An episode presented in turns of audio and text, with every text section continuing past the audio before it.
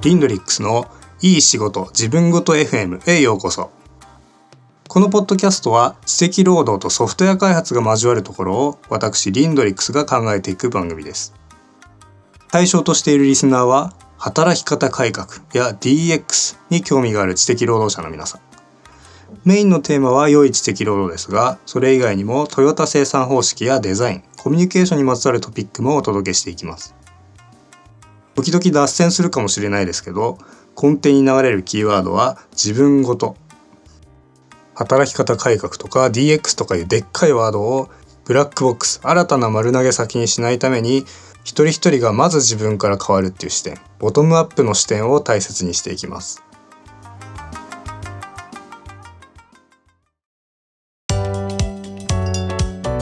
今日のテーマは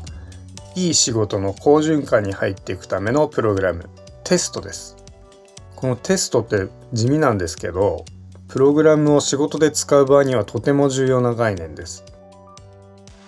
私がプログラミング始めた時のことを思い返すと for 文と if 文が特に印象にそのプログラムといえば for 文と if 文って感じ。そういった印象を持ってました。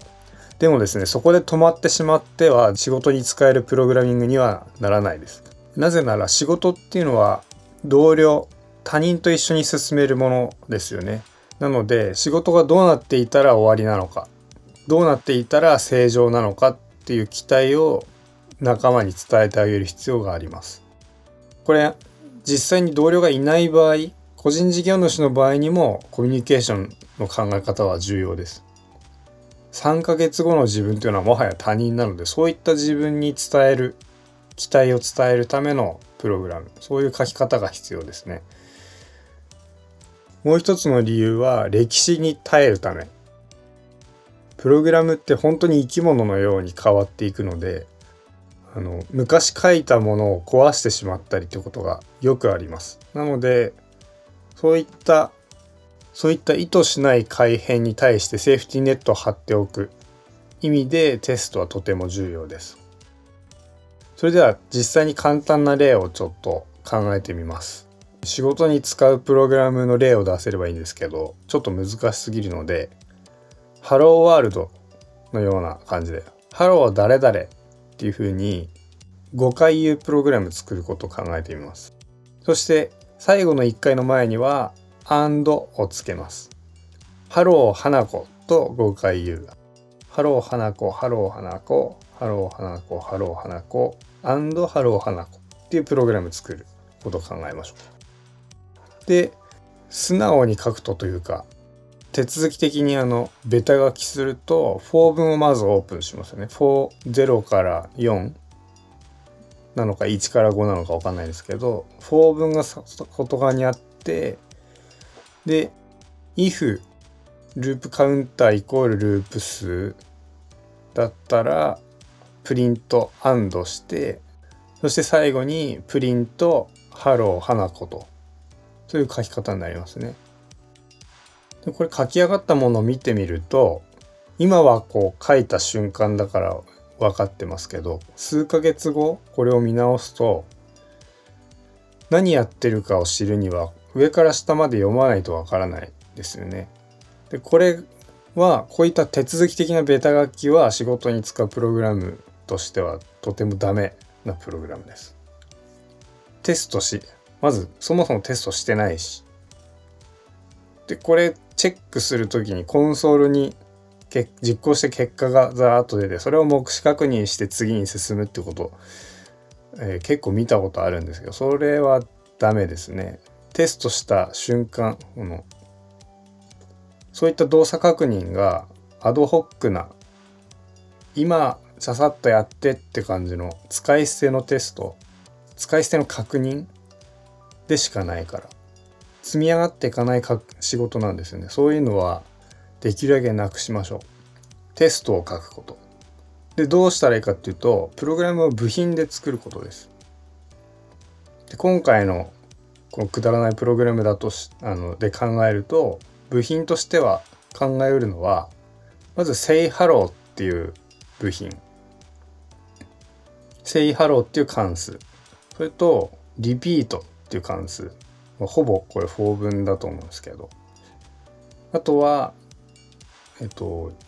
イズラストとか。これは最後あのループカウンターイコールループ数っていうところをそういってベタそういった風にベタ書きしないでこれが最後かどうかっていう関数。イズラストにする。っていう手があると思います。でこの3つの部品をそれぞれテストしておくんですよね。say hello でしたら say hello っていう関数が花子を受け取ると hello 花子と愚直に返す。say hello が太郎を受け取れば hello 太郎というふうに動作する単純なプログラム。でこの機体をテストにしていくわけです。テスでテストの書き方についてはあの現代の言語だったら大体テストのフレームワークがあると思いますのでまずそれを調べてみることをお勧めします。で、say, say hello 関数のテストが終わったら、えー、リピートの関数もテストしておきます。リピート3というふうに書くと3回中でフォームが回るとそういうものですね。であと isLast はこのループが最後かどうかっていうのを判定するプログラムで1つ目の引数が多分ループカウンター2つ目がループ数で isLast15 っていうふうにやるとこれ最後のループじゃないのでフォールスが返る。で isLast55 だと true が返る。そんな感じですね。やってることこれ isLast っていうか is イコールみたいな感じですけどえー、だからバカみたいだけどそれでも今やろうとしてる仕事専用の関数を書くっていうのは状況によってはとても有効です。まあ今、えっと、とてもくだらない例でやってるからなかなかイメージが湧かないかもしれないですけどその処理をどれだけ再利用しそうかそういうとこと相談しながらあの部品化していくといいと思います。でこうやって、えー、出来上がった3つのプログラムを使って手続き的な先ほどのプログラムを置き換えるとどうなるかっていうと「Say hello 花子」ですよね。花子にハローを言う。それを5回繰り返すわけですから「Say hello 花子」をリピート5で包んでおくと。でこのリピートの中には「イズラスト」が入ってるそういうふうに書く。で、イズラストのとこは外から見えないわけですけど、これはまあ別に見えなくてもいいかなと思います。で、部品を組み合わせるスタイルで書くことで、プログラムの見通しも良くなりますし、文章に近い感覚で読めるようになります。で最後に部品を組み合わせた全体もテストしておく。そうするとこれがその仕事そのものへの期待になるわけですね。重要なのはプログラムがどう動くべきかっていう期待をテストっていうプログラムとして書いておくことで書き終えるとその実際に動く使用書が手元に残ることです。使用書とかその引き継ぎ書って仕事を説明するにはまあもちろん不可欠なんですけど重大な欠点は使用書そのものは仕事してくれないってことですね。結局自分でやるしかないわけです。でもっと言えば使用書を読むっていう仕事が増えている状態なわけです。プログラムも読む必要はあるかもしれないんでそのドキュメント読むこと自体は問題じゃないんですけどそれが実際に仕事してくれないってところこれは見逃せない問題だと思います。でテストだったらそいつが実際に実行されてプログラムを確認してくれるわけですね。なのであなたがどんなに疲れていても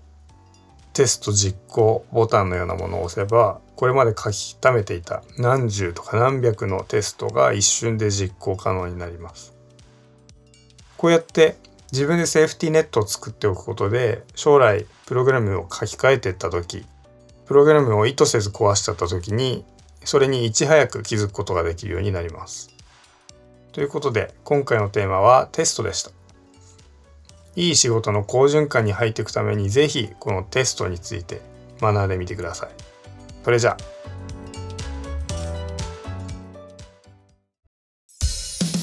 私リンドリックスはこのポッドキャストに関連したテーマをブログやツイッターでも発信しています。ツイッター ID はリンドリックス。ブログは non-programmer.org です。ぜひご覧ください。皆様からのフィードバックはメールやボイスメッセージでもお受けしています。詳しくは本ポッドキャストのトップページをご覧ください。それじゃあ。